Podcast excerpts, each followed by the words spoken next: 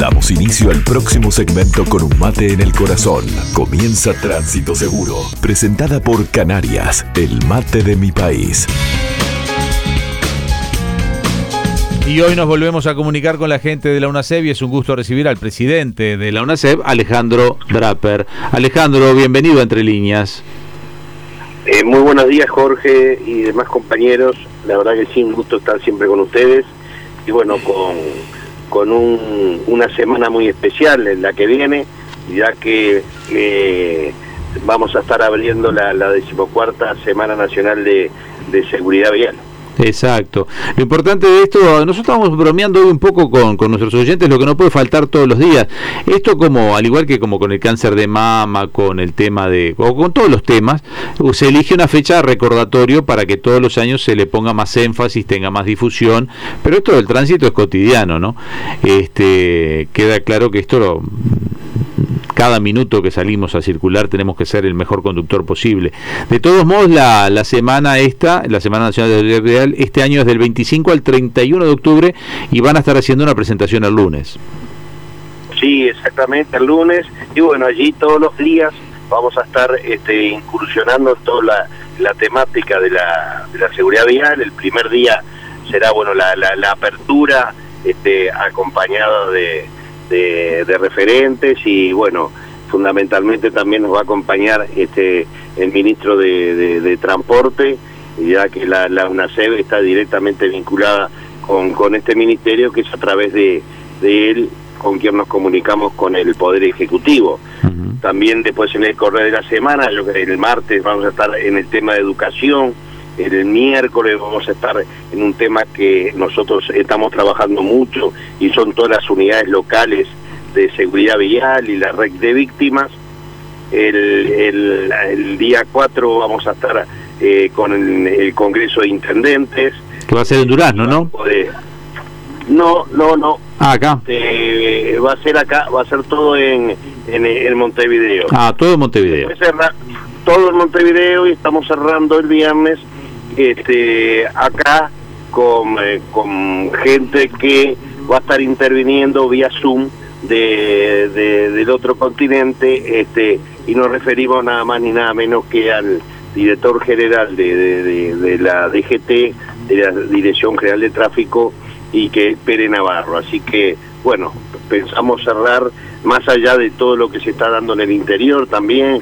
Ayer hubo una actividad muy buena, por ejemplo, en Florida, y bueno, y demás lugares que se están dando. El jueves va a haber en, en la tardecita en, en, en, el balneario La Floresta, y bueno, y así se va a estar dando, al igual que en la ciudad de Pando, en el Parque Social del Centro de Protección de Choferes, con varias escuelas, eh, actividades referentes a la siniestralidad vial. Que sí, lo, sí. como tú bien decías, este, esto está siempre arriba de la mesa, lo único que esta otra pandemia que aún la tenemos y que no tenemos que bajar los brazos, como el COVID, nos había dejado un poco fuera de visibilidad, pero eh, siempre estuvo y está, y recordemos que en esta no tenemos vacuna.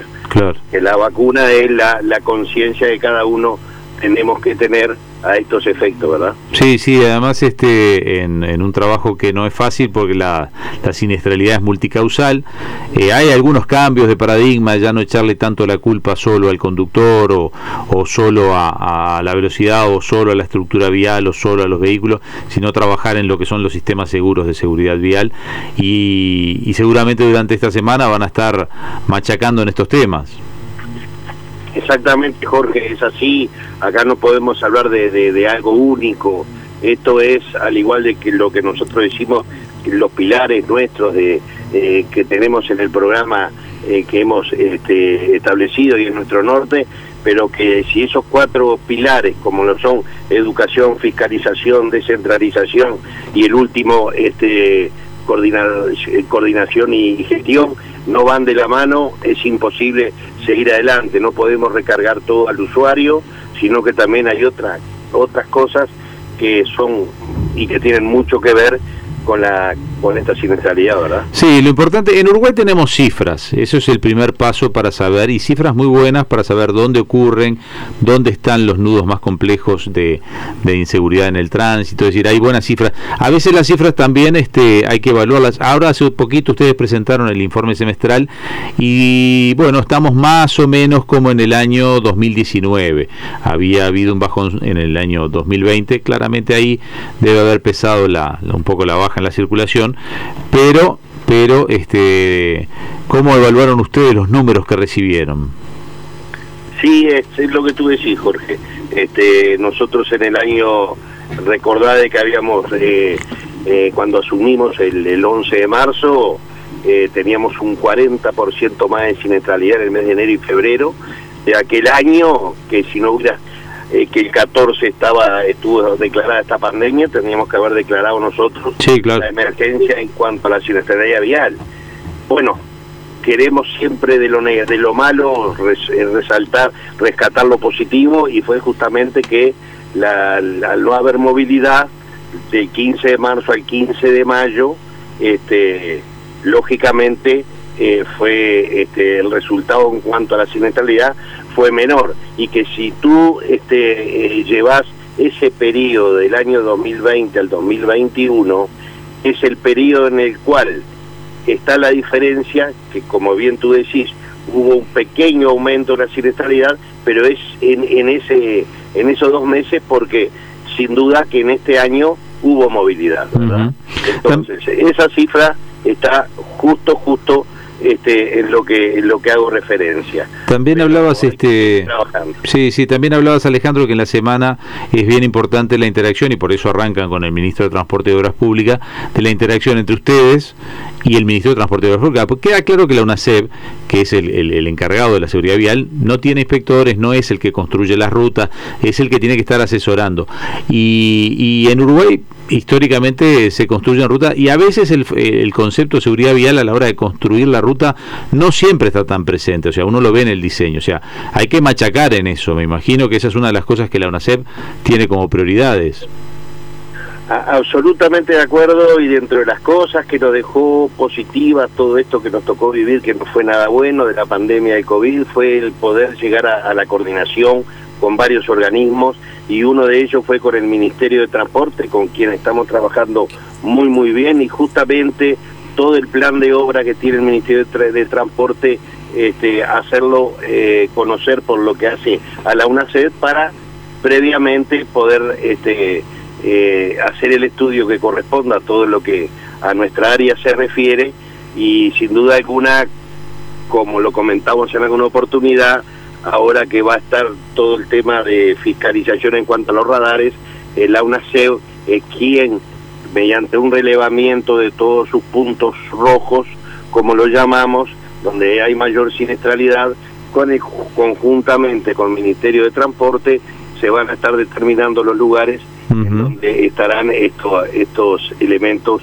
este, fiscalizadores, ¿no? Así es, bueno, nosotros ya vamos cerrando por acá, pero te cuento que hemos estado hablando con la gente de Maldonado, con Canelones, también todo, en Maldonado también hablamos con, con Pigo, la que nos contaba de lo que se viene en cuanto a los radares en, en Punta del Este, y también en acuerdo con algunas partes con el Ministerio de Transporte, porque hay partes que, que son del Ministerio de Transporte, Canelones más o menos lo mismo. Montevideo hablamos con Itamuzú también y nos decía que hay una parte que obviamente los radares le son competencia del Ministerio de Transporte y Obras Públicas porque es la parte de ruta que tiene Montevideo o sea, eh, el control va a estar, va a estar más presente.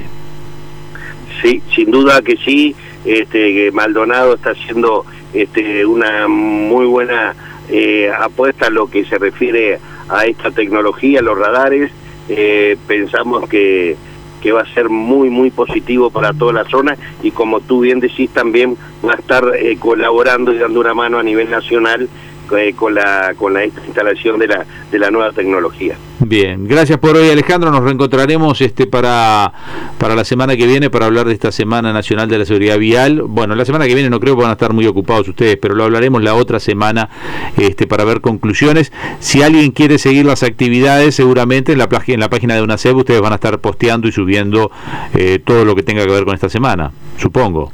Exactamente, exactamente así será y como siempre un gusto este, estar con ustedes. Un abrazo grande. Abrazo y hasta la próxima. Hasta aquí, Tránsito Seguro. La columna de seguridad vial presentada por Canarias, el mate de mi país.